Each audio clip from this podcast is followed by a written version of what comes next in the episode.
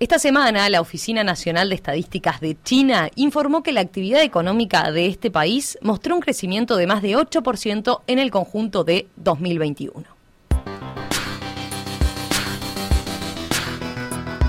Sin embargo, vale la pena marcar que las cifras para el cuarto trimestre del año marcaron un cierto enlentecimiento, exhibiendo solo una suba de 4% frente al mismo trimestre de 2020. ¿Qué factores estuvieron detrás de esta desaceleración reciente de la economía china? ¿Qué respuestas pueden esperarse desde el gobierno? ¿Cuáles son las principales perspectivas para la actividad económica del país asiático en los próximos meses? Bueno, para conversar sobre este tema estamos en línea justamente con el economista Luciano Magnífico de Exante. Luciano, ¿qué tal? Buen día, ¿cómo estás?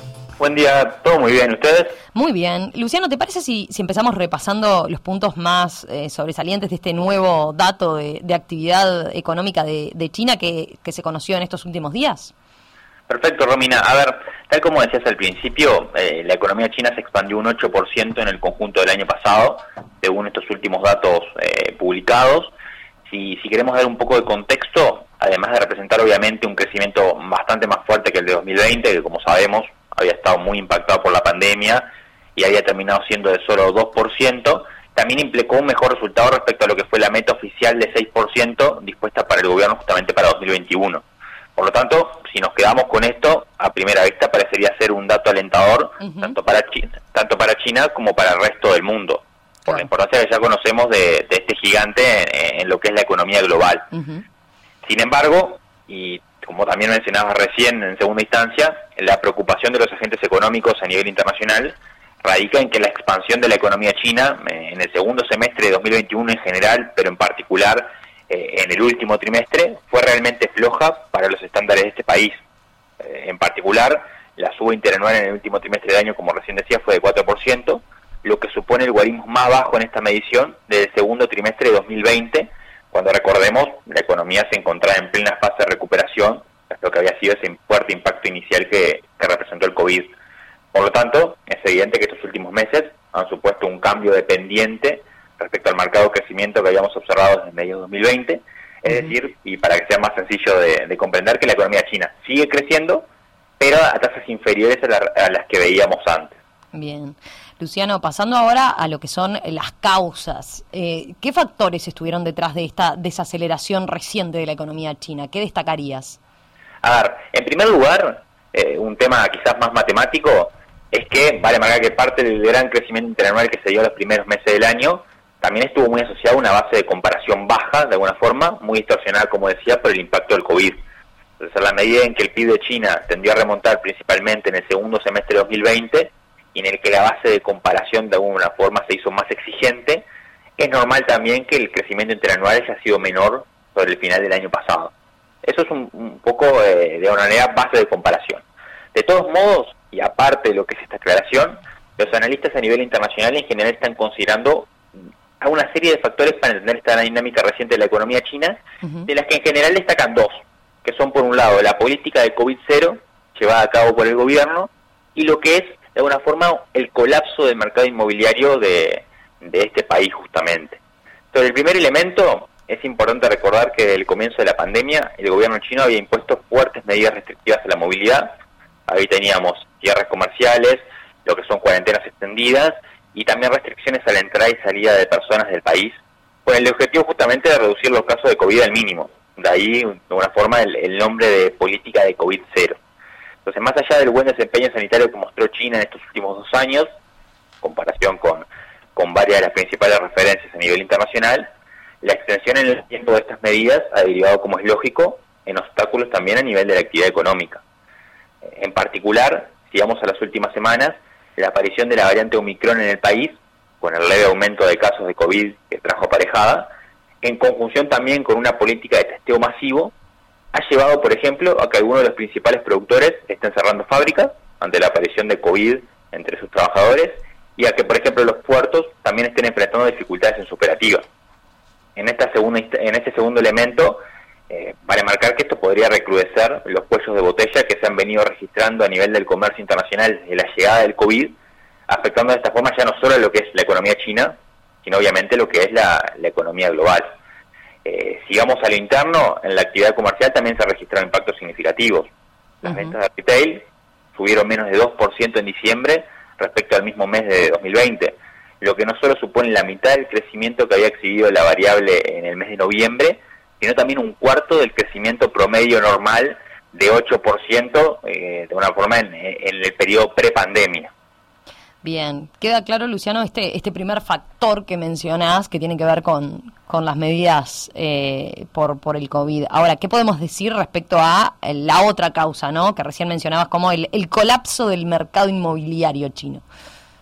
A ver, Romina, este otro factor también tiene un poco de contexto que, es necesario recordar y, que ya en alguna otra instancia en el programa lo, lo hemos discutido.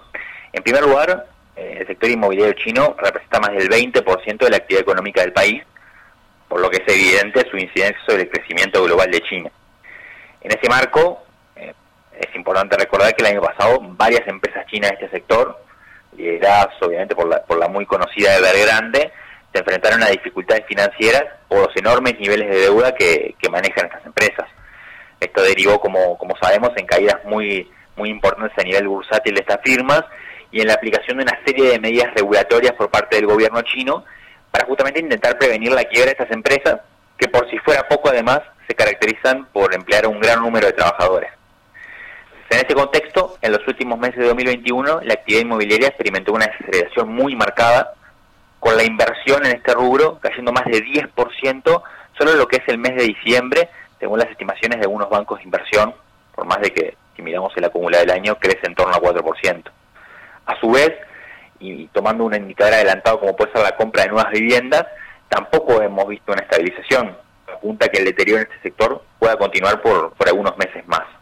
Saliendo de tanto de lo que es COVID como de lo que es el mercado inmobiliario, en otras oportunidades en este espacio también hemos comentado que tenemos temas asociados al suministro de energía en China.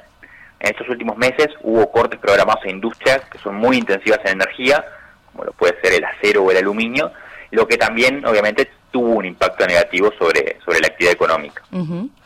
En este contexto, Luciano, eh, ¿qué, ¿cómo ha respondido, digamos, el, gobierno chino? ¿Ha implementado medidas concretamente para, para, ante lo que es esta moderación del ritmo de crecimiento, busca de alguna forma eh, estimular eh, la economía? Recuerdo o tengo presente lo que dimos hoy, ¿no? Por esta noticia que está eh, recién, recién publicada que tiene que ver con el recorte del costo del crédito bancario en una nueva medida para eh, intentar estimular, ¿no? Exactamente. Ahí igual te diría que sí, que no. A ver. Por un lado sí, porque justamente lo, lo, lo que decías vos, Romina, recién, es que inicio de esta semana el gobierno decidió el primer corte de justamente de la tasa de, de interés de estos préstamos corporativos en, en casi dos años. Eh, a su vez también hay señales que hacia adelante podrían decidirse recortes adicionales justamente en, las próximas semanas, lo que también podría impactar en otras tasas de interés relevantes de la economía y finalmente poner un estímulo a lo que es el consumo y la inversión. Entonces, por este lado, de alguna manera China estimularía e iría de alguna forma a contramano de gran parte del resto de los países del mundo que vienen, como sabemos, desarrollando diversas políticas de endurecimiento monetario en los últimos meses.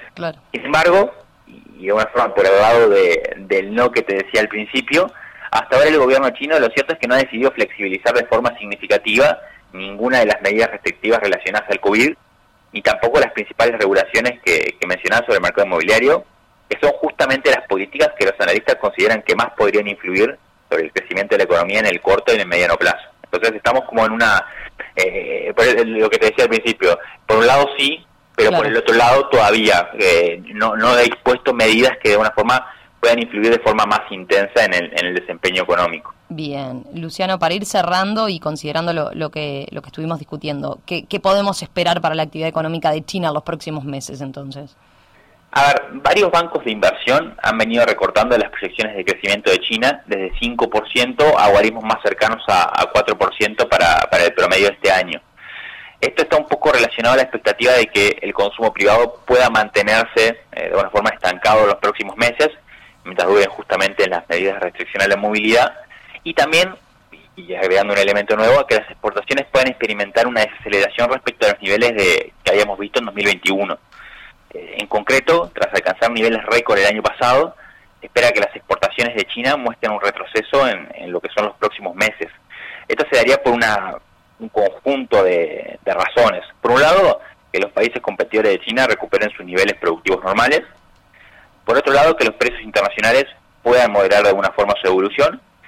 Y por último, y este es un elemento importante, a que los patrones de consumo a nivel internacional marquen una caída de la demanda por productos manufacturados chinos que se había visto incentivada por, por, la, por la salida de la pandemia, a un incremento de la demanda por, por servicios locales de, de cada país. Sin embargo, y ya, ya para ir cerrando, más allá de todo lo que, lo que comentamos, hay un detalle que no hay que dejar pasar, y es que el actual presidente Xi Jinping busca alcanzar este año un tercer mandato consecutivo en el poder, lo que sería inédito en, la historia reciente del país.